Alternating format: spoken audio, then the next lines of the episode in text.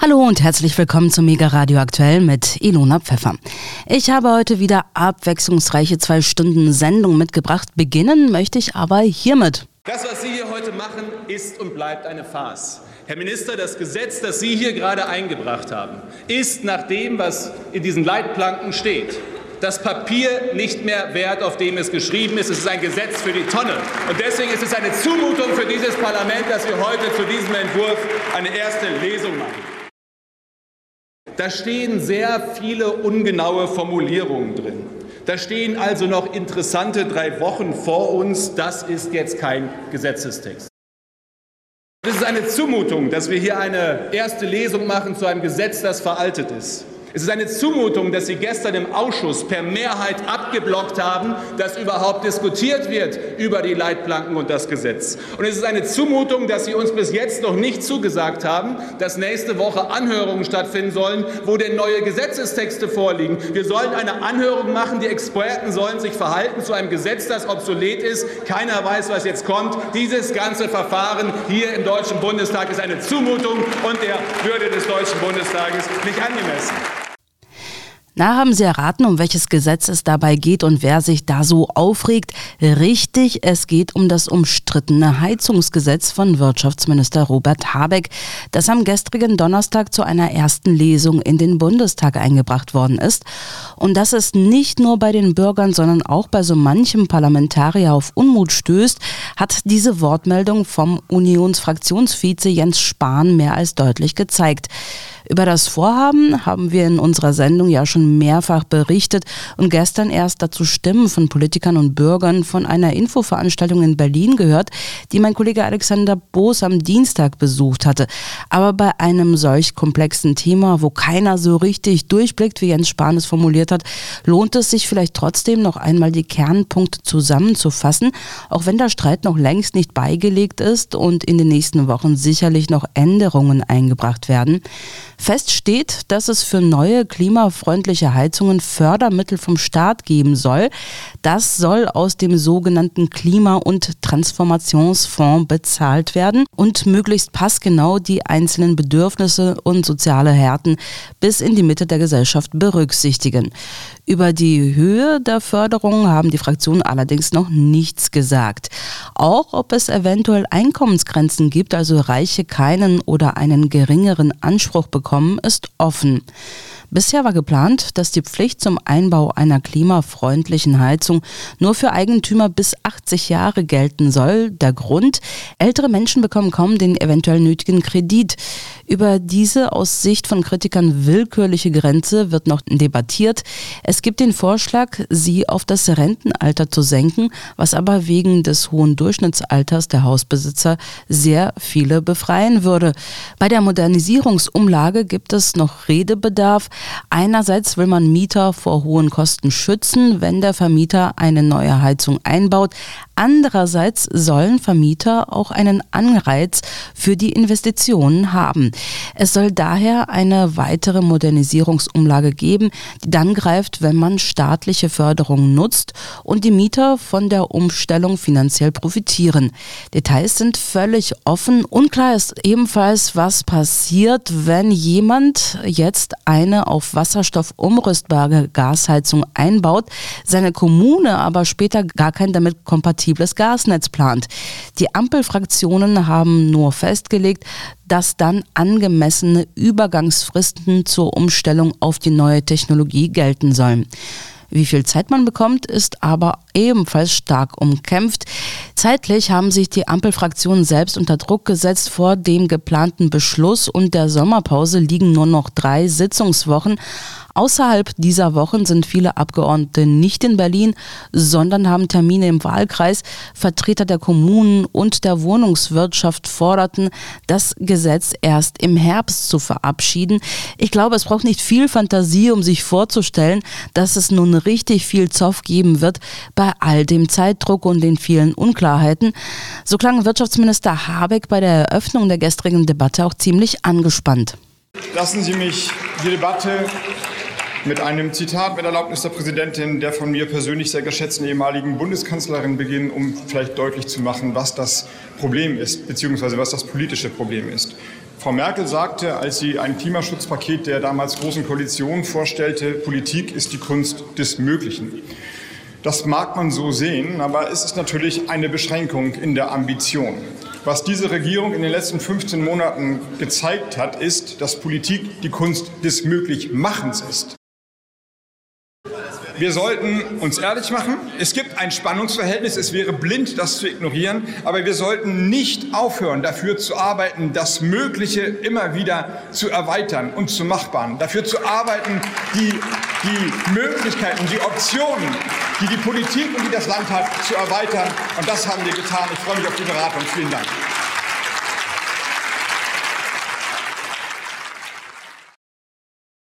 Deswegen verändert sich jetzt auch der Gesetzentwurf. Und zwar, und das ist auch neu, und zwar, weil wir die kommunale Werbeplanung verpflichtend vorsehen. Über die Größenordnung der Kommunen werden wir noch reden, aber verpflichtend vorsehen. Und das damit, so wie dargestellt, ändert sich der Eingang in das Gesetz. Der Kern des Gesetzes die Dekarbonisierung der Wärme, nicht mehr immer neu Öl- und Gasheizung einbauen, der bleibt erhalten. Soweit Wirtschaftsminister Robert Habeck immerhin. Innerhalb der Ampel scheinen die Wogen inzwischen geglättet zu sein. Von den Koalitionspartnern kommen versöhnliche Töne. Ich bin sehr froh, dass wir durchaus ganz wichtige Änderungen herbeiführen wollen. Es war gut, äh, dass Vertreter der Regierung äh, da gewesen sind, der Bundeskanzler, der Finanzminister und der Wirtschaftsminister, weil wir natürlich auch Fachfragen gehabt haben, die den Gesetzentwurf, den die Bundesregierung mit einer Protokollnotiz, aber dann eben auch dem Parlament überantwortet haben. Das Gebäudeenergiegesetz kommt. Wir setzen es auf die Tagesordnung des Deutschen Bundestages und schaffen damit einen Meilenstein für mehr Klimaschutz in Deutschland, aber auch ein wichtiges Gesetz für mehr soziale Gerechtigkeit. Ähm, es freut mich, dass wir innerhalb der Koalition fundamentale Änderungen am Gesetzentwurf zum Gebäudeenergiegesetz vereinbaren konnten. Damit kann das Heizungsgesetz in den Deutschen Bundestag zu den Beratungen gehen. Ich will das äh, im Konkreten ausführen. Als erstes, und das war uns Freien Demokraten wichtig, wird es keine Eingriffe in Eigentumsrechte geben. Als zweites, der Staat selbst wird in Vorleistung gehen, bevor er die Bürger herausfordert. Und zwar an der Stelle, wo wir die kommunale Wärmeplanung einführen. Das werden wir deutschlandweit tun. Das heißt, zuerst wird der Staat etwas machen müssen, bevor überhaupt für den Bürger Rechtsfolgen entstehen. Und äh, der dritte wichtige Punkt ist die Technologieoffenheit, die uns als FDP besonders wichtig war. Ich habe immer gesagt, die Heizung muss zum Gebäude passen und nicht umgekehrt. Sie hörten Wortmeldungen von FDP-Fraktionschef Christian Dürr, Co-Fraktionschefin der Grünen Katharina Dröge und SPD-Fraktionschef Rolf Mützenich. Wird sich der Bundestag einig, muss das Gesetz dann durch den Bundesrat. Wann der Bundesrat das Gesetz dann behandelt, ist offen. Vor der Sommerpause würde das nur mit einer Fristverkürzung am 7. Juli klappen. Der Bundesrat kann gegen das Gesetz allerdings allenfalls Einspruch erheben. Eine Zustimmung ist nicht nötig. Konkrete Auswirkungen könnte das Gesetz dann bereits im Januar haben, nämlich wenn man neu baut oder die Heizung kaputt geht und die Kommune bereits eine Wärmeplanung hat. In allen anderen Fällen bleibt mehr Zeit. Wir werden in unserer Sendung heute noch einmal zu dem Thema zurückkommen. Jetzt aber möchte ich meinen Kollegen Alexander Boos begrüßen, der mir zugeschaltet ist. Hallo Alex. Hallo Ilona. Ich hake da gleich mal ein. Am Dienstag war ich, wie du schon richtig erwähnt hast, auf einer Infoveranstaltung für Bürger im östlichen Berlin. Spitzenpolitiker der CDU, wir hatten jetzt zwar schon Jens Spahn gehört, der, der war zwar nicht da, aber andere Spitzenpolitiker der CDU waren vor Ort und stellten sich den Fragen der Menschen in einer Fragerunde, darunter hauptsächlich Mieter. Wir hatten das gestern schon im Programm und hören dazu gleich noch mehr. Und dort war ja auch der frühere Vizesprecher der Nationalen Armutskonferenz, Robert Trittin aus Berlin vor Ort. In der Fragerunde äußerte er Kritik an der FDP, die laut ihm die Kosten für den Heizungs- und Wärmepumpenaustausch auf die Mieter umwälzen wolle. Er kontaktierte mich kurz nach der Veranstaltung und verwies auf diesen Artikel der jungen Welt von gestern im Nachgang zu seiner Frage zu den Kosten am Dienstag, die wir auch gleich nach unserem Kollegen-Talk hören werden. Verarmt in die Klimakrise Einigung bei Heizungsgesetz heißt es da bei der jungen Welt. Offenbar hat die FDP erstmal genug gestänkert, um zu bekommen, was ihre Klientel wollte. Den Liberalen ist es gelungen, die Vorlage aus dem Wirtschaftsministerium so zu zerfleddern, dass die Immobilienbesitzer in der eigenen Wählerschaft nichts zu befürchten haben. Verlierer sind innerhalb der Koalition die Grünen und außerhalb die Mieter, vor allem solche, die sich nur schlecht isolierte Wohnungen leisten können.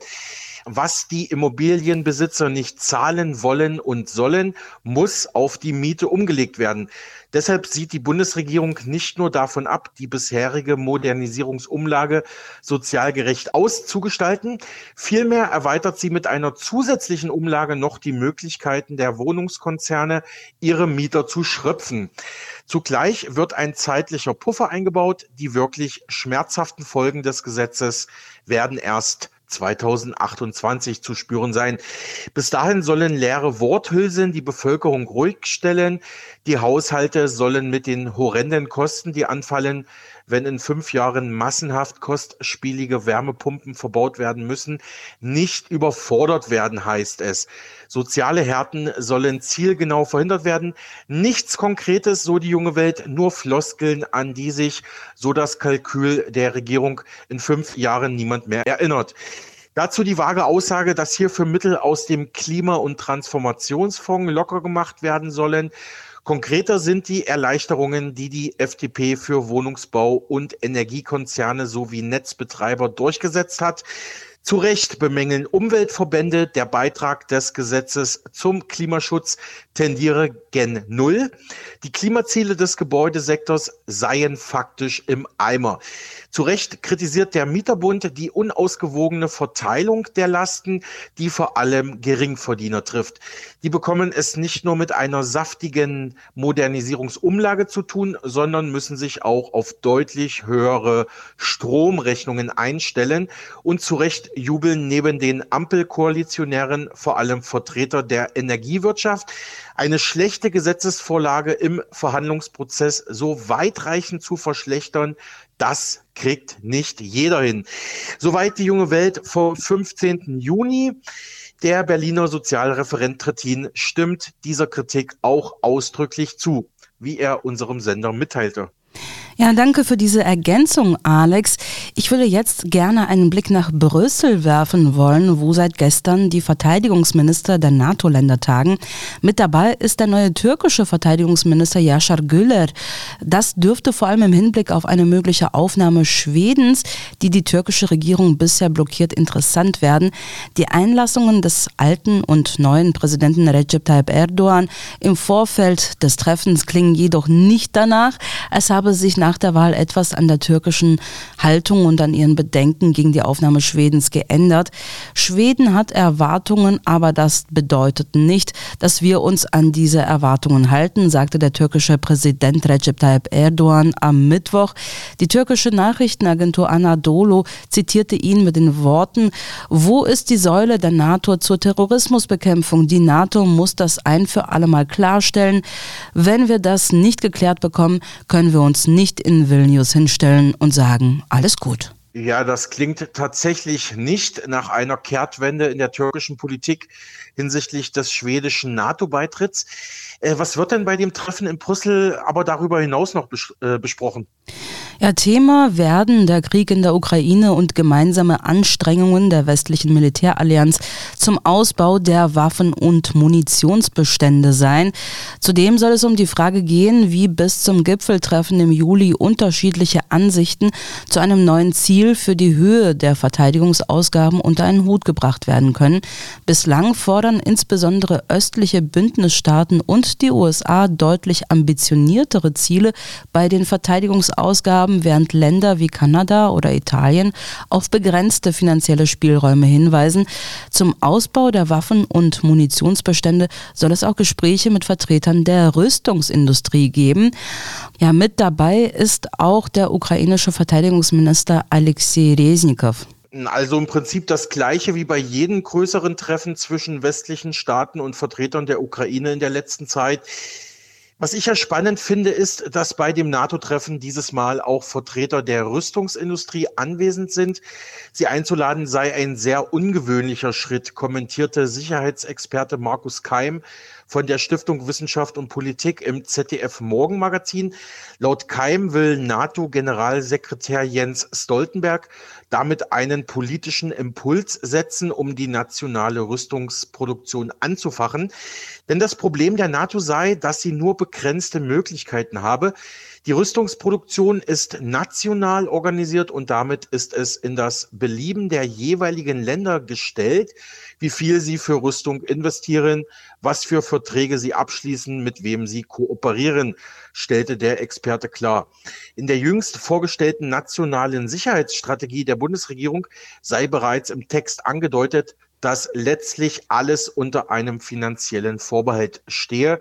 Wir sehen wieder Bemühungen, Geld einzusparen, auch wenn das Verteidigungsministerium erstmal ausgenommen ist, sagte Keim. Er hält es für eine Fehleinschätzung zu glauben, in den nächsten Jahren könnte die Bundesregierung mit einem Füllhorn über die Lande ziehen und die Rüstungsbeschaffung so organisieren und finanzieren, wie das gewünscht wird. Sollte der Krieg in der Ukraine zügig enden, dann würde dieser transformative Impuls wahrscheinlich auch wieder nachlassen. Naja, dass der Ukraine-Krieg zügig endet, davon scheint momentan wohl niemand auszugehen. Und durch Waffenlieferungen würde er vermutlich noch weiter verlängert werden. Derweil fordert Wladimir Zelensky vom Verteidigungsbündnis, sein Land schnell in die NATO aufzunehmen. Dies ist genau der Moment, in dem die russischen Annahmen, dass jemand in der NATO immer noch Angst vor Russland hat, völlig zunichte gemacht werden sollten, sagte er. Ängste und falsche Rücksichtnahme gegenüber Moskau befeuerten die aggressiven Ambitionen Russlands, betonte Zelensky. Die Ukraine habe jedoch gezeigt, dass diese Aggression zu neutralisieren sei. Sein Land trage damit auch zur Stärkung der NATO bei, erklärte er. Was ich bisher dazu an Experteneinschätzungen gelesen habe, deutet aber nicht darauf hin, dass die NATO die Ukraine so schnell, wenn überhaupt, aufnehmen wird. Denn das würde ja automatisch die NATO zur Kriegspartei gegen Russland machen. Bei aller Solidarität mit der Ukraine werden die NATO-Mitgliedsländer das wohl kaum riskieren wollen. Zum bisherigen Verlauf der ukrainischen Offensive sagte Stoltenberg, was wir sehen, sind heftige Kämpfe. Es sei noch früh, aber man sehe, dass die Ukraine Gewinne mache und besetztes Land befreie. Das liegt am Mut, an der Tapferkeit, an den Fähigkeiten der ukrainischen Soldaten, sagte er. Es zeige aber auch, dass die Unterstützung, die die NATO-Staaten der Ukraine seit vielen Monaten leisteten, auf dem Schlachtfeld einen Unterschied mache. Auch US-Verteidigungsminister Lloyd Austin nahm in Brüssel Bezug auf die Geländegewinne der Ukraine, mahnte aber, der Kampf gegen die russische Aggression sei ein Marathon, kein Sprint. Die westlichen Alliierten forderte Austin dazu auf, der Ukraine mehr Waffen und Munition zur Verfügung zu stellen. Zudem müsse die Unterstützung der ukrainischen Streitkräfte am Boden permanent angepasst werden. Erste Zusagen im Rahmen des Treffens kamen bereits von Vertretern Norwegens und Dänemarks. Beide Länder wollen gemeinsam 9000 Schuss Artilleriemunition an die Ukraine liefern, wie der norwegische Verteidigungsminister Björn Arild Gram mitteilte. Das ukrainische Militär hat nach Regierungsangaben bei seiner Offensive den russischen Besatzungstruppen hohe Verluste zugefügt. Die ukrainische Armee hat trotz gegenteiliger russischer Falschnachrichten während ihrer Offensive im Vergleich zu den Okkupanten nur einen Bruchteil von deren Verlusten erlitten, schrieb die ukrainische Verteidigungsministerin Hanna Malda. Ihren Angaben nach liegt das Verhältnis im Raum Bachmut bei fast 1 zu 9, im Süden der Ukraine bei mehr als 1 zu 5. Unabhängig sind diese Angaben nicht zu überprüfen. Wie immer muss man die Angaben natürlich auch deswegen mit Vorsicht betrachten, denn da werden schon der Aufrechterhaltung der Truppenmoral wegen gern mal die eigenen Fortschritte beschönigt auf beiden Seiten. Gesichert scheint zu sein, dass die russischen Truppen am Donnerstagmorgen zwei Industrieanlagen in der zentralukrainischen Großstadt Kryvyi Rih mit Raketen beschossen und erhebliche Zerstörung angerichtet haben. Zwölf Menschen sollen zuvor beim Angriff am Dienstag in der Stadt gestorben sein. Auch die Hafenstadt Odessa im Süden der Ukraine wurde erneut angegriffen. Die Luftabwehr habe alle 18 russischen Drohnen abgeschossen, die sich der Region genähert hätten, teilten die örtlichen Behörden am frühen Donnerstag mit. Ukrainische Angriffe auf die Halbinsel Krim sollen von den russischen Streitkräften wiederum abgewehrt worden sein. In der Nacht und am Donnerstagmorgen seien neun Drohnen geortet worden, erklärte der von Moskau eingesetzte Gouverneur Sergei Aksionow auf Telegram. Sechs Flugobjekte seien von Luftabwehrkräften abgeschossen worden. Drei weitere habe man vor der Landung deaktivieren können, so Aksionow. Opfer habe es dabei keine gegeben. Die nach Medienberichten seit Anfang Juni laufende ukrainische Offensive kommt nur langsam voran. Zwar konnten die Kiewer Truppen im Süden der Ukraine einige Ortschaften erobern und die Russen bei Bachmut an den Flanken zurückdrängen. Ein Frontdurchbruch ist den Ukrainern dabei bislang jedoch nicht geglückt. Im Süden der Ukraine behindern dabei auch starke Regenfälle das Vorwärtskommen der Truppen. Ja, das klingt alles danach, dass sich dieser Krieg noch hinziehen wird. Und damit wird vermutlich auch der Flüchtlingsstrom aus der Ukraine nach Deutschland und in andere europäische Länder so schnell nicht abreißen. Was mich zum nächsten Thema bringt. Die Zahl der Menschen auf der Flucht vor Gewalt, Krieg und Verfolgung hat nach Angaben der Vereinten Nationen einen neuen Höchststand erreicht. Aktuell sind weltweit rund 110 Millionen Menschen auf der Flucht zwei Drittel von ihnen in ihren Heimatländern, wie das UN-Flüchtlingshilfswerk UNHCR in Genf berichtete. Im vergangenen Juni waren es rund 100 Millionen Menschen gewesen. Der UN-Hochkommissar für Flüchtlinge Filippo Grandi sprach von verheerenden Zahlen. Es ist ein Armutszeugnis für den Zustand unserer Welt, sagte er. Den weiteren Anstieg der Fluchtbewegungen im laufenden Jahr begründete er mit neu begonnenen Kämpfen, insbesondere im Sudan. Diese Zahlen zeigen uns, dass manche Menschen viel zu schnell Konflikte anzetteln und viel zu langsam sind, um Lösungen zu finden, so Grandi. Aus dem gleichzeitig in Genf vorgelegten Weltflüchtlingsbericht Global Trends des UNHCR für 2022 geht hervor, dass der russische Angriffskrieg in der Ukraine die Hauptursache für neue Vertreibungen im vergangenen Jahr gewesen war. Die Zahl der Flüchtlinge aus der Ukraine habe sich von 27.300 Ende des Jahres 2021 auf 5,7 Millionen Ende 2022 erhöht. Die UN sprachen von der schnellsten Abwanderungswelle seit dem Zweiten Weltkrieg. Die Zahl der Menschen, die aus Afghanistan geflüchtet seien, betrug Ende 2022 ebenfalls 5,7 Millionen. Die Türkei beherbergte laut dem UNHCR Ende des Jahres 22 mit 3,6 Millionen die meisten Menschen auf der Flucht. Dahinter lag der Iran mit 3,4 Millionen, die zumeist aus Afghanistan kamen. Platz drei belegte Kolumbien mit 2,5 Millionen Menschen vor Deutschland, das 2,1 Millionen Kinder, Frauen und Männer aufgenommen hat.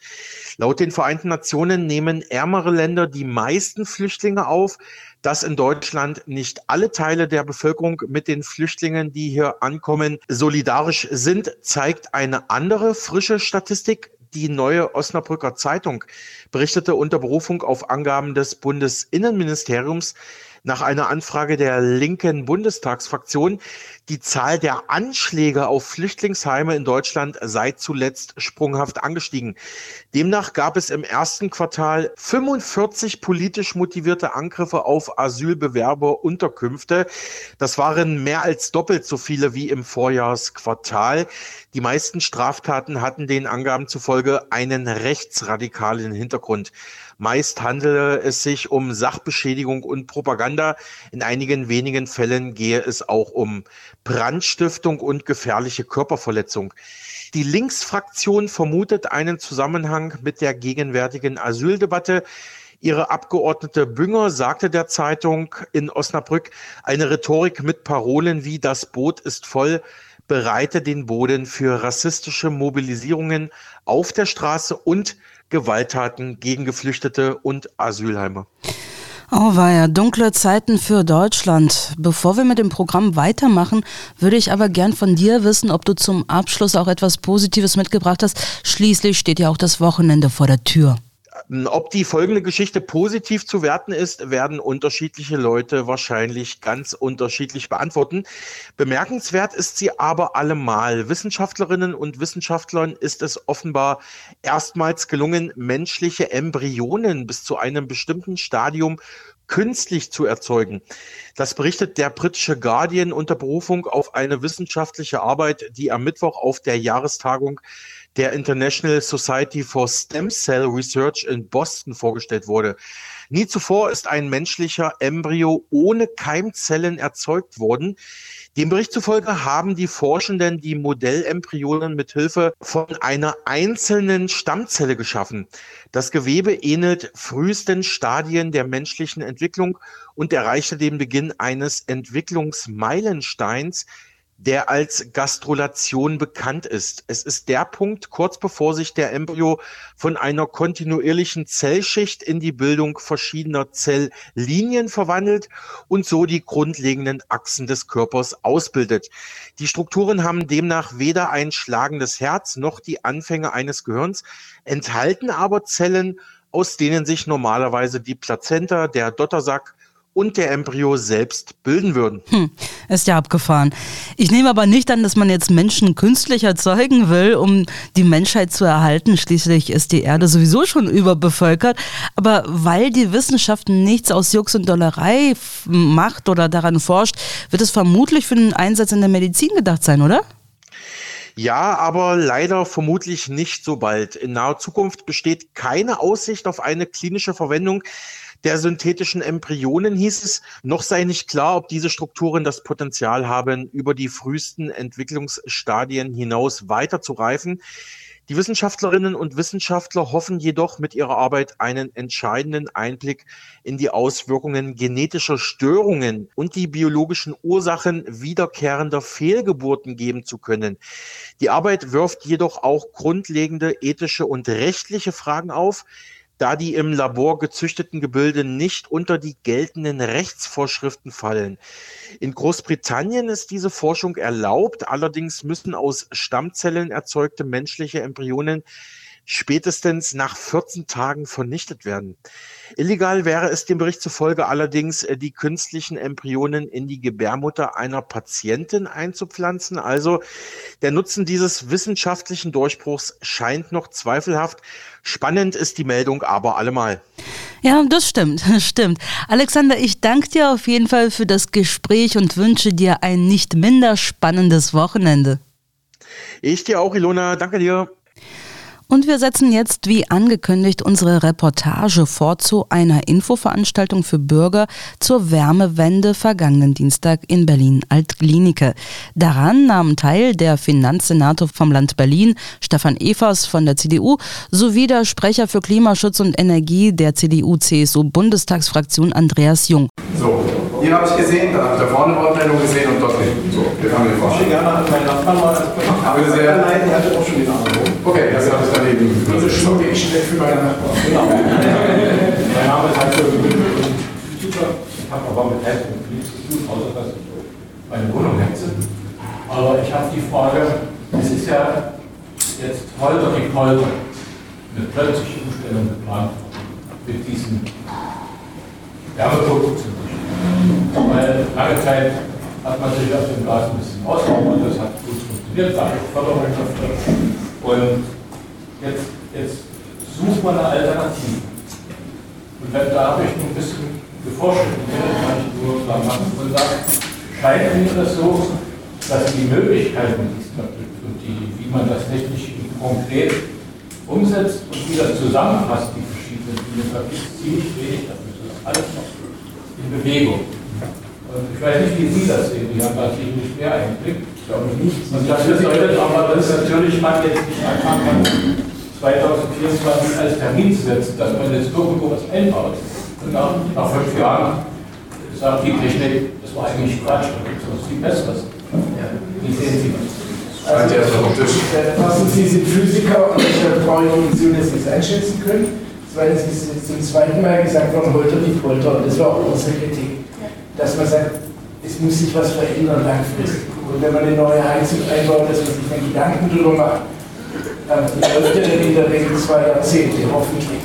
Dass man sich also fragt, ist die Entscheidung, die ich heute treffe, wenn ich in 20 Jahren dort bin, finde ich ja auch noch gut. Das ist ja alles sinnvoll.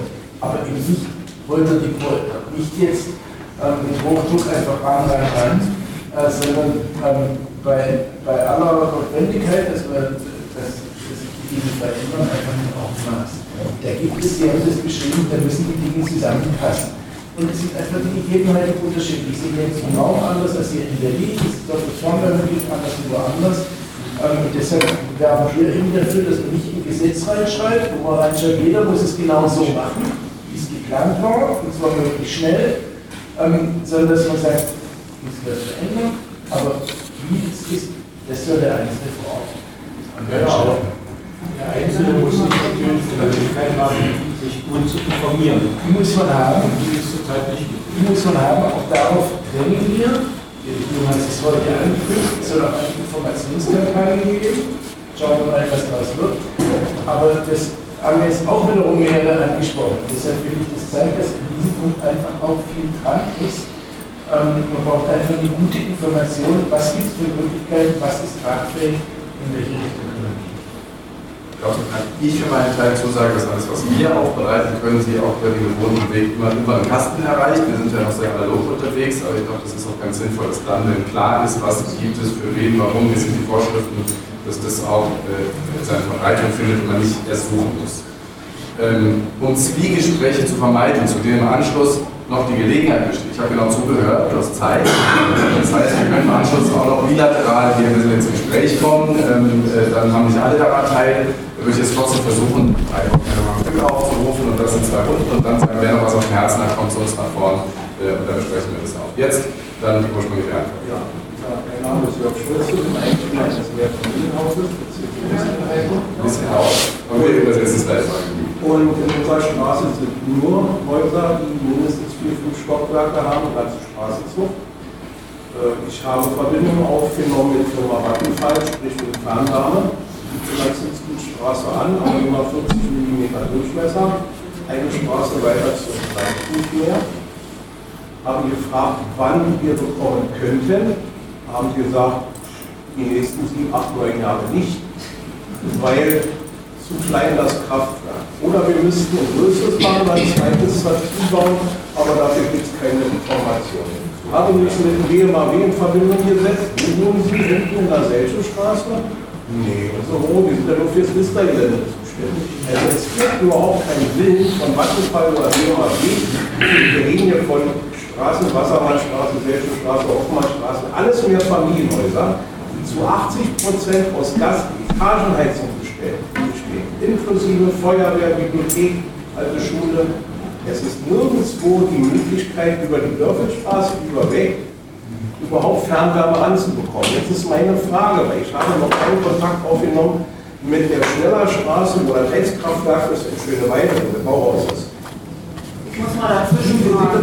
Wie sieht es aus? Wo liegen jene Leitungen? Kann man die durch den Adlershofer Wald ziehen zu uns rüber, damit unser Gebiet mit an Fernwärme ich würde vorschlagen, das ist der Teil, den Andreas und ich beantworten kann. Das recherchieren wir mal Habeck hat die Fernwärme heute groß angepriesen, aber er ist so dusselig, dass er nicht weiß, dass 80 Prozent aus Gas und äh, Kohle kommt. Zum Thema Fernwärme kann ich nachher noch sagen, weil das Land Berlin da ja auch gerade unterwegs ist. Aber ich würde sagen, die Detailfragen versuchen wir hinterher nochmal aufzulösen und das Büro zu recherchieren. Bitte schön. Ja, mein Name ist Robert Vertieren. Ich war lange Jahre stellvertretender Sprecher der Nationalen Armutskonferenz und ich habe immer so ein bisschen den Blick auf ja, Armut, auf das, äh, was die Leute bezahlen müssen oder sollen. Und äh, ich denke mal, wir kommen nicht drum herum zu erkennen, dass das Leben in Deutschland teurer geworden ist. Und die Einkommen sind dementsprechend nicht gestiegen auf allen Ebenen.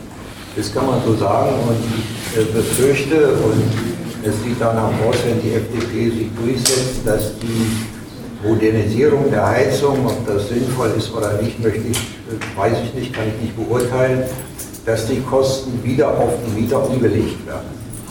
Wir hatten das bei der, bei der energetischen Sanierung, dass 11 Prozent umgelegt wurde auf die Mieter und zwar dauerhaft. Nicht, wenn der Kredit abgezahlt wurde, sondern die 11 Prozent blieben dauerhaft bestehen. Man hat das dann nachher abgesenkt auf 8 Prozent. Und äh, das hat hier im Kosmos-Zirkel dazu geführt, dass die Mieten nicht betragbar waren. Dass Leute ausziehen mussten und ich befürchte, dass das jetzt auch wieder passieren könnte. Äh, ich erinnere noch mal an die Stromkosten, die auch teuer sind, weil vieles auch auf die Stromkunden umgelegt wird. Dass Großkunden äh, sage ich mal, weniger bezahlen für ein Kilowatt wie Otto Normalverbraucher. Auch das muss man mal berücksichtigen. Es ist immer die Frage, wir müssen etwas machen, ist klar. Wer soll das bezahlen? Und ich denke mal, Menschen hier mit ihrem Leistungsbezug sind oder mit geringem Einkommen, die können einfach. Ja. Vielen Dank. Und jetzt hier vorne weiß ein T-Shirt mit. Ja, ja. Okay, ah, das ist eine Einlage. Es geht ja darum, äh, Sie hatten ja gesagt, bis 2045 ist ja ähm, aufgrund wegen der Kreditförderung, beziehungsweise dass die Banken ja ähm, das fördern. Jetzt frage ich mich ernsthaft, äh, wenn ich jetzt ähm, ältere Menschen sehe, der, ich sag mal, 60, 65, 75, der bekommt ja teilweise gar keine Kredite mehr. Oder er hat ja durch andere Baumaßnahmen andere Kredite noch laufen und im zweiten oder dritten Kredit würde er ja nicht den Plan kommen. Und die KfW, was Sie erwähnten, das ist ja dann nur die eine, die gleich seitens der Bundesregierung empführen wird, ist ja nicht in ihren Konditionen so günstig wie vielleicht eine andere Institution. Kann man das nicht erreichen, dass da irgendwo nochmal seitens der Politik die Stellschraube angesetzt wird? Ja. Weil es ist ja nicht mehr finanzierbar, auch wenn ich es jetzt möchte. Ja. Also, das sind alles, ich habe vorher gesagt, uns ist wichtig, dass wir diese soziale Komponente da haben. Und alle Fragen, die Sie jetzt gestellt haben, gehen in diese Richtung will erstens das ähm, aufgreifen, dass Sie sagen, Modernisierungsumlagen. Ähm, deshalb, ich hatte vorher gesagt, ich komme aus Konstanz, das hat uns wahnsinnig beschäftigt. Wir hatten nämlich einen großen Wohnbaukonzern und da hat man die Möglichkeit der Modernisierungsumlagen so, ich möchte sagen Missbrauch, dass es Kostensteigerungen gab, die waren teilweise bis zu 50 Prozent, Mieterhöhung von bis zu 50 Prozent. Sie haben es gerade beschrieben, man hat dann die, die Möglichkeit, also wenn der Vermieter eine Modernisierungsmaßnahme macht, kann man es auf den Mieter umlegen. Und das haben wir dann gedeckelt. Haben wir in der großen Koalition von 11% auf 8% gedeckelt. Und die Initiative kam nicht ordinär aus der SPD, die hat dann mitgemacht, ehrlicherweise. Sondern die kam von uns, weil wir gesagt haben, das hat mit sozialer Marktwirtschaft nichts mehr zu tun. Das ist ein Missbrauch. Ein normaler Vermieter macht sowas auch nicht. Aber wenn es gemacht wird, dann muss der Gesetzgeber dem einen Riegel vorschieben.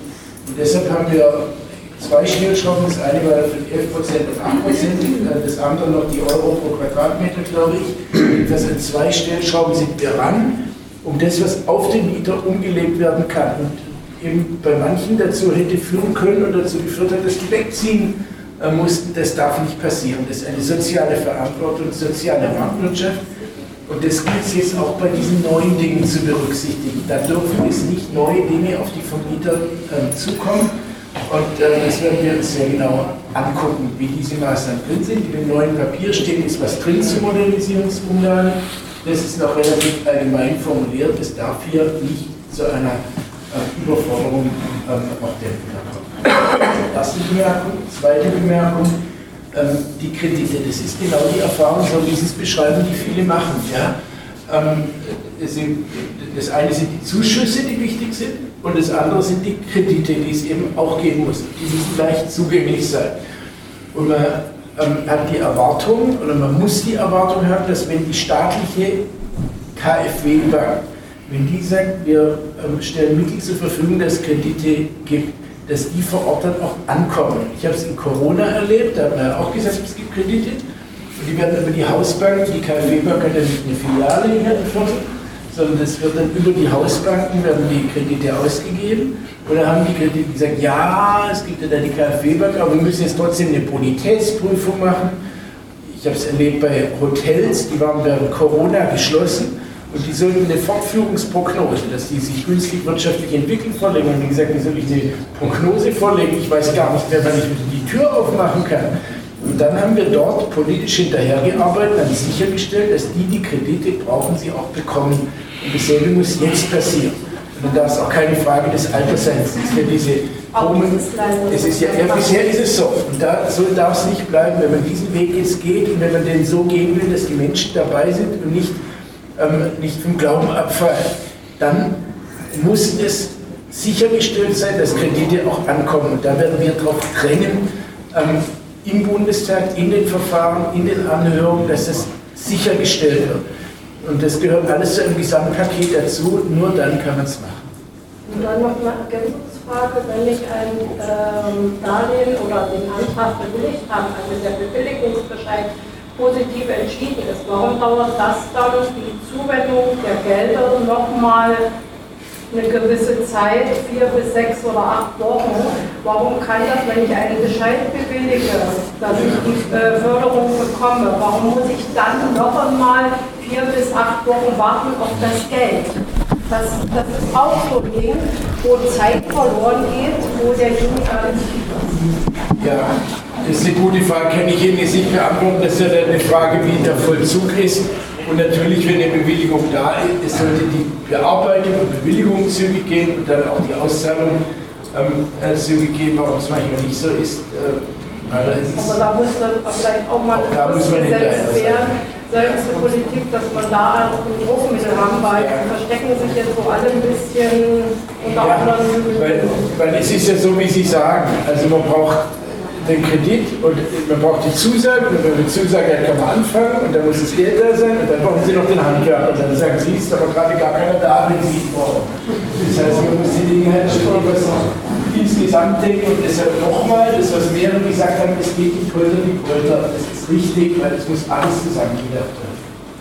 So, letzte Runde, habe ich noch? Drei da, habe ich gesehen. Ich sage nur einen Satz und Sie brauchen nicht antworten. Okay.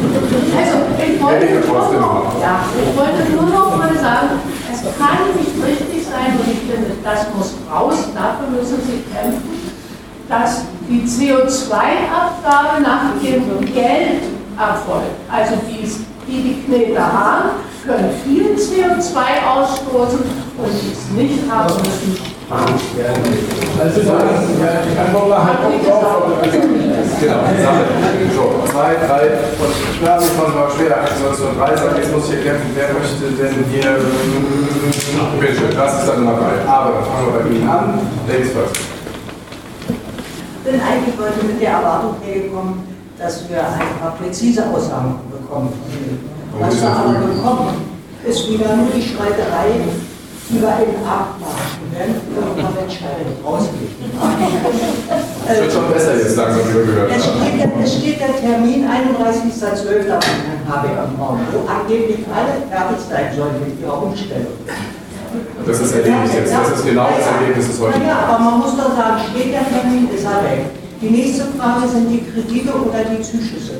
Sie orakeln auch nur, weil nichts festgelegt ist. Und, und der dritte Punkt ist, dass man vielleicht sich in der Regierung mal vorher einigt und sich überlegt, wenn man dann, wenn man dann an die Bevölkerung geht und Bürgerschaften ausmacht.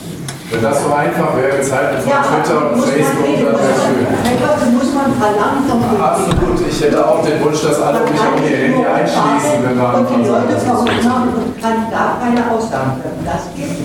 Aber das Gute ist, und deswegen ist der heutige Tag wichtig, man sieht, dass diese Diskussion eine Wirkung hat. Nämlich genau die, dass wir jetzt auf eine etwas vernünftigeren Pfad kommen und an diesem Baustein auch erkennbar weiterkommen. Wie Andreas Jung sagte, bestes Datum. Ich muss, ich muss keine Antwort von Ihnen haben, weil Sie glaube ich auch keine haben. Nee, also da, genau, also erstmal, ich habe. Also, wir, machen doch, wir, wir haben doch, wenn man jetzt so hört, haben doch alle keine wesentlich unterschiedliche Meinung. Und wir unterhalten, ja natürlich, aber wir wollen ja auch diskutieren ja. und wir sollen nicht unbedingt immer diskutieren. Doch. Ist ja schon erfreulich, dass man heute diskutieren darf und eine andere Meinung haben darf. Aber wenn nicht diskutiert Das wurde, man ja unter Umständen schon verpönt, wenn man eine andere Meinung hat. Diese Diskussionskultur die ist ja völlig verloren gegangen. Und deshalb kommt ihr auch nicht fertig da in eurer Beziehung. Weil jeder, weil jeder nur, weil jeder nur seinen Standpunkt hat. Und euch scheißegal, wie den Leuten hier unten geht. Und wie die mit den Anzügen, die Herr Habeck macht, fertig werden. Und schlaflose Nächte haben. Und es kommt nie eine präzise Antwort. Da habe ich mir wirklich erwartet, dass wir heute Krieg Aber da hätte ich jetzt mal wirklich gegen. Was wir genau heute erleben, ist, dass das, was wir in den letzten Wochen an Diskussion erlebt haben, dazu geführt hat, dass fundamental dieses Vorhaben von Herrn Habeck gerade eine 180-Grad-Wendung gibt. Das wäre ohne diese Diskussion. Jetzt stellen Sie sich vor, stellen Sie sich eine Sekunde vor, es hätte diese Diskussion nicht gegeben und Herr Habeck hat einfach den Schalter umgelegt und gesagt, so ist es. Dann hätten wir ein richtiges Problem. Jetzt haben wir Gott sei Dank über die letzten Wochen all diese Diskussionen erlebt. Ich glaube, es ist überhaupt erst in der Regierung angekommen über diese ganze Diskussion, wie die Lebenswirklichkeit hier aussieht. Und deswegen ändert sich jetzt auch das Vorhaben. Und das finde ich richtig so. Ohne die Diskussion hätte all das, hätte all das, hätte all das nicht stattgefunden. Aber da muss ich mal dazwischen rufen, ähm, diese Diskussionsrunde, das hatten wir doch letztens auch mit der Grundstücksteuer. Und trotzdem wurde sie beschlossen. Und das ist genau das Ding, was jetzt kommt. Das Heizungsgesetz wird vor der Sommerpause noch beschlossen. Da sind Sie mit involviert, egal ob FDP, CDU, FDP und wie sie alle heißen. Also ist, das, das ist der Punkt. Ich wette Moment, ihr seid ja auch mal dagegen. Also erstens das ist genau mit der Grundstücksteuer. Ja, das haben Sie auch. Grundsteuer, kommen wir noch dazu. Jetzt will ich nur sagen, also erstens, es ist uns nicht egal. Wenn es uns bewusst wäre, dann wären wir nicht hier. Er ist hier Abgeordneter, kommt aus Neustadt, könnte heute Abend im Biergarten. Aber man diskutiert doch bloß noch. Ja. Da kommt doch Ja, nicht mehr rüber. Das müssen Sie mich aussehen lassen. Ich könnte im Biergarten hocken, aber wir sind hier, um mit Ihnen zu diskutieren. Warum? Wir es ernst nehmen. Weil es uns nicht egal ist, wie es wird. Erste Bemerkung. Zweite Bemerkung. Wir können Ihnen nicht sagen, wie es am Ende ausgeht. Wir sind in der Demokratie, da sind wir zwei einer hier in der Landesregierung, ich bin im Bundestag und es reden auch viele andere. Ich kann Ihnen heute nicht sagen, wie es am Ende ausgeht, aber ich kann Ihnen präzise sagen, was unsere Meinung ist und wie wir uns einsetzen. Und weil wir das seit Monaten machen, haben wir schon eines bewegt. Sie haben konkret gefragt, 31.12. Dieses Datum ist vom Tisch. Dieses Gesetz soll gekommen zum 1. Januar 2023 und zwar für den Altbau und für den Neubau und es sollte am Anfang sogar was kommen für Heizungen, die noch laufen, das ist noch verschärft wird aus der Republik und so weiter. Das ist alles vom Tisch. Und das hat damit zu tun, dass ich was war gestern im Saarland bei so einer Veranstaltung, bin bei mir zu Hause bei solchen Veranstaltungen und wir, bringen das in die Parlamente ein. Wir haben dort schon erreicht, obwohl wir, es ist nicht unsere Regierung, das auch zu sagen. Wir haben mit der Regierung gar nichts zu tun, wir sind die Opposition. Aber auch als Opposition haben wir die Möglichkeit, Dinge zu sagen, wenn wir Dinge öffentlich gemacht haben, weil wir gesagt haben, die Menschen akzeptieren das so nicht, es ist nicht umsetzbar, es ist nicht praxistauglich, es funktioniert so nicht, die Handwerker sind nicht da, sind unsere Argumente, Sie können sich im Internet meine und unsere Reden angucken. Dadurch haben wir es geschafft, dass dieser Termin so weg ist, dass es nicht heute die Polter geht und dass es hoff hoffentlich bewegen wird. Ich kann Ihnen heute nicht sagen, wie es ausgeht. Aber ich kann Ihnen sagen, ich habe Ihnen gesagt, was unsere Kriterien sind, nämlich die Offenheit für die Förderung und so weiter. Und wenn diese Forderungen nicht erfüllt sind, werden wir dem nicht zustimmen. Wir werden Druck machen, dass er kommt. Und wenn die nicht erfüllt sind, werden wir nicht zustimmen. Ähm, und das ist unsere Möglichkeit, die wir als Politiker haben und die Sie als Bürger haben. Sie reden mit uns, Sie machen Ihre Meinung öffentlich und für uns Akteure, er hat gesagt, wir haben auf den Weg schon wirklich jetzt was erreicht. Also dann noch nicht am Ziel ist, dann machen wir weiter. So, zwei haben wir noch und dann sage ich am Abschluss noch was für Grundsteuer. Sie hatten, glaube ich, zum Thema nichts. Ich habe das eben gesehen, das machen wir im Anschluss nochmal verbal. So, bitteschön. Die junge Dame äh, quasi. Ähm, super, dass zum 1.1.24 nicht kommen wird. Äh, die Frage ist nur, wann geht es in die Parlamente? Äh, noch vor der Sommerpause? Gesagt. Ist, ist der Plan, äh, dass jetzt noch im Sommer wirklich umsetzt? Oder haben Sie die Hoffnung aufgrund des heutigen Erfolges, wo Sie so noch wahrscheinlich eine Einigung erarbeiten konnten? Wir antworten nicht direkt, Ja. vielleicht jetzt an weiteren Fragen. Das haben wir nicht in der Hand als Opposition, weil die Zeitpläne, wann wird was beraten wird, von der Mehrheit gemacht. Ich kann Ihnen sagen, was die Ampel vorhat. Die Ampel hat vor, jetzt in dieser Woche die erste Beratung zu machen, in der nächsten Sitzungswoche die Anhörung und dann in der ersten Juniwoche, also der Sommerpause, den Beschluss. Ich sage Ihnen, unsere Haltung, der Friedrich Merz setzt heute als unser Vorsitzender direkt darauf, öffentlich im Fernsehen gesetzt, unsere Damen und Tagesthemen, dann gucken wir, Sie da alle rein sind, der hat gesagt, wir drängen darauf, dass das, was jetzt angekündigt wird, dass ein neues Gesetz schreiben, das hat nämlich nichts mehr mit dem zu tun, was der Habeck mal vorgelegt hat. Was sie da, das, was die heute angekündigt haben, hat nichts mehr zu tun mit dem, was Habeck vorgelegt hat. Das heißt, es muss erlauben, dass ein neues Gesetz bringt, dass es sorgfältige Beratung gibt, dass es Expertenanhörungen gibt und dass man sich die Zeit nimmt, um das zu beraten. Und das ist nicht unser Zeitplan. Wir können ja nicht bestimmen, aber wir werden Druck machen, dass eine sorgfältige, transparente, öffentlich einsehbare Beratung so, und die letzte Wortmeldung in der großen Runde. Wie gesagt, es gibt noch genug Möglichkeiten, gleich ins Gespräch zu kommen. Ja, Bitte. Hannes, mein Name, eine kurze Frage vorweg. Es gab ja jetzt irgendwie Verzögerung, äh, Verfügung in den Heizkostenzuschüssen. Wie ist denn da der Stand? Ist ja irgendwie durch die EU-Verordnung da Dinge, äh, kommt, kommt vielleicht irgendwie dazu was sagen. Die zweite Sache ist ein Anliegen äh, aus äh, praktischer Erfahrung. Wir haben zu Hause äh, Solarmodule. Darf ich kurz fragen, Heizkostenzuschüsse bei Öl oder bei Öl? Äh, wir haben da äh, Solarmodule, also äh, solche Kollektoren äh, von der Firma Chico uns einbauen lassen seinerzeit. Äh, hat alles seinen Preis gekostet. Jetzt haben wir die Erfahrung gemacht, Firma Chico wurde also von Fließband 2014 äh, übernommen, also dieser Anteil dieser Flachkollektorenproduktion.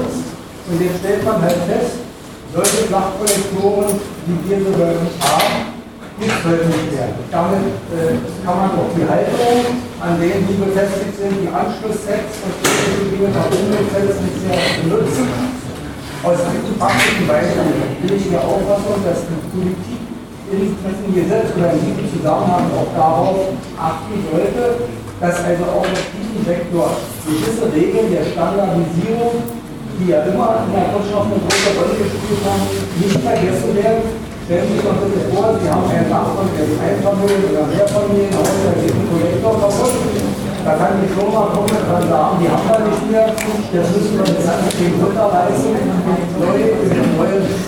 Also die Bitte, dass, und das kann meines Erachtens nur die Politik machen, die Firmen haben eigentlich das Interesse, was sie produzieren und verkaufen. Aber die Politik muss also auch aufgrund der Nachhaltigkeit versuchen, hier regulierend einzugreifen. Ja, das nehme ich gerne mit. Und es ist übrigens ein Beispiel dafür, das deckt sich ein bisschen mit Ihrem Punkt. Manche tun so, als wäre das eine immer schlecht und das andere nur gut. Meine Erfahrung ist, es gibt keine Energieversorgung ohne Risiko und Nebenwirkungen. Auch bei den Energieformen, die wir alle wollen, stellen sich wieder Fragen. Bei der Mobilität, bei Photovoltaik, bei den Batterien äh, und so weiter. Das spricht nicht gegen die. Aber das spricht dafür, dass man das macht, was Sie sagen. Man braucht dann einen gesetzlichen Rahmen, um es auf die Frage Antworten geben, den ich gerne ähm, entsprechend mit. Sie haben dann konkret gefragt nach den Zuschüssen für Öl. Wir haben das nochmal für uns in Anspruch nehmen. Es ist nicht unsere Regierung. Aber wir haben als Opposition Druck gemacht, weil es war der Plan der Regierung, nur bei den Gaskosten zu unterstützen. Also bei Ihnen, Sie sagen jetzt trotzdem noch das Doppelte wie vorher, obwohl aber man beschlossen hat, für richtig gehalten, dass man unterstützt, dass diese hohen Kostensteigerungen gedeckelt werden. Trotzdem ist das doppelt. Die Regierung wollte beim Öl gar nichts machen. Und wir haben gesagt, das kann nicht sein. Da gibt es auch erhebliche Kostensteigerungen. Ich gesagt, das sind keine Kostensteigerungen, die muss man hinnehmen. Und wir haben Druck gemacht, Druck gemacht, Druck gemacht, bis sie das umgesetzt haben. Aber wir hätten es so umgemacht, dass es eine einfache Lösung gibt, äh, für alle. Stattdessen hat es dann die Bundeskanzler, die Bundesregierung mit den Ländern vereinbart, und deshalb ist es an die Länder übertragen worden, dass du vielleicht was sagen kannst, wie jetzt der Stand in Berlin ist, aber das ist etwas komplizierter geworden. Dann kann ich Ihnen jetzt als Bundeskanzler auch nicht genau sagen, wie es jetzt im Land Berlin ist, aber sicherlich kann ich jedenfalls ähm, nachher den Kontakt vermitteln, wo man sich hinwenden denn es bei uns in Baden-Württemberg ist auch schwierig. Viele wissen nicht schon, wo sie sich hinwenden sollen und so weiter. Ähm, aber das muss halt kommen, auch darauf vermitteln. So, an der Stelle ganz kurz zurück. Und auch da schicken wir Ihnen einfach am besten zu. Das Programm, das wir aufgelegt haben, seit März ist das dann auch in Berlin in Kraft. Ist deswegen ganz gut, weil wir waren relativ früh tatsächlich, aber es muss ja die Info rankommen. Ich hatte im vorletzten Bürgerbrief, glaube ich, auch den Infos geschrieben, aber das äh, nehmen wir nochmal auf und geben sozusagen einmal Bezug auf, auf den Bedarf, äh, dann die äh, Antwort, wo kann man was beantragen und wie schnell fließen. Das ist okay, ist hier eine Nachtrag? Okay, dann können wir gerne mal nachhaken. Sollte das bis Juni ausgezahlt werden, wir haben noch zwei Wochen Juni. Ja. Okay, dann, dann, dann sagen Sie einfach Bescheid, wenn es hakt, dann können wir hinterher gehen. Ich habe hier im neuen Antrag die Erfahrung, dass man meine Fragen relativ schnell geantwortet. Ähm, ja, von dir ganz, ganz herzlichen Dank an dieser Stelle. Auch dafür, dass du noch ein bisschen bleibst, damit äh, für, ich sag mal, einfach weiter Sprecher oder 4, 6, 8 Augen auch noch ein bisschen Raum bleibt. Äh, du sitzt nicht im Biergarten, du bist hier, hast aber einen neuen Teil von Berlin kennengelernt, das wirklich einer der spannenden Teile ist, wie ich finde. Das ist nicht Berlin Mitte, alle Schickimicki, sondern hier äh, erlebt man die Probleme, die. Äh, und ich glaube, dass äh, das ein Eindruck ist, der sowohl im Bundestag wie im Bodensee äh, auch ganz gut ankommen kann. Also danke, dass du da warst, dich auf den Weg gemacht hast und ähm, dann heute, obwohl ich weiß, wie wichtig Fakten im Bundestag ist, die die Zeit für uns alle genommen hast. Ich glaube, das ist egal, wie man das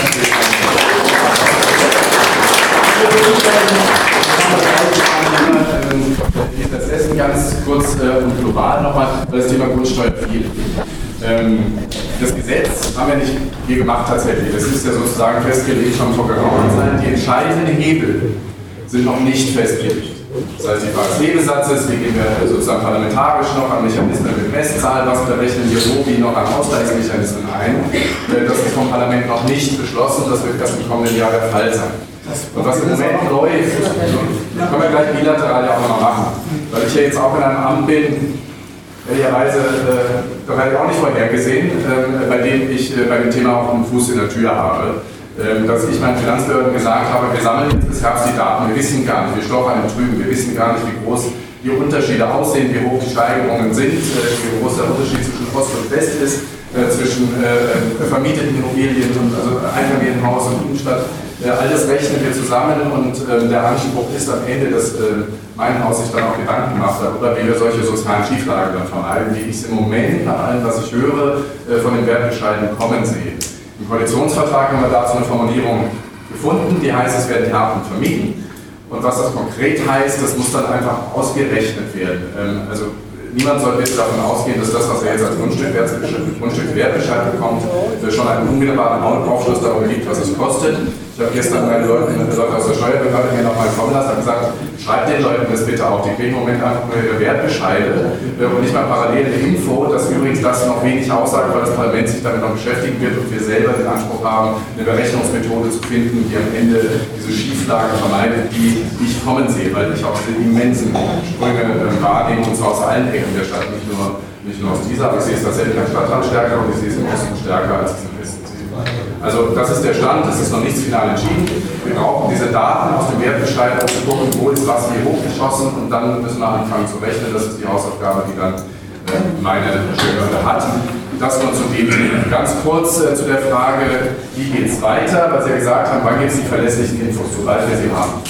Äh, also Sie sollten häufiger mal Post von mir kriegen und genau wenn wir solche Informationen haben, dann stellen wir die auch bereit. Ähm, und wenn es dann noch Rückfragen gibt, dann können wir über unsere Kontakte zum Verband der Grundstücksnutzer, wo auch immer die Leute nicht besser wissen als wir, helfen, wenn es eine konkrete Problemstellung vor Ort gibt. Aber jetzt müssen wir abwarten, wie sieht das Gesetz aus, wie sieht die Förderung aus, welche Förderungen hat unsere eigene IBW. Ich sitze ja auf einmal in lauter tollen Gremien und rede mit, also kriege ich auch mit, was bei der Investitionsbank für Förderprogramme gemacht werden. Gibt es da ähnliche Probleme oder müssen wir da nachsteuern? Das werden wir im Laufe des Jahres jetzt wissen, wenn Klarheit darüber besteht, wie das Gesetz äh, aussieht. Und wenn die Ampel ihren Plan durchzieht, dann wird es ja mutmaßlich im Sommer und Herbst der Fall sein.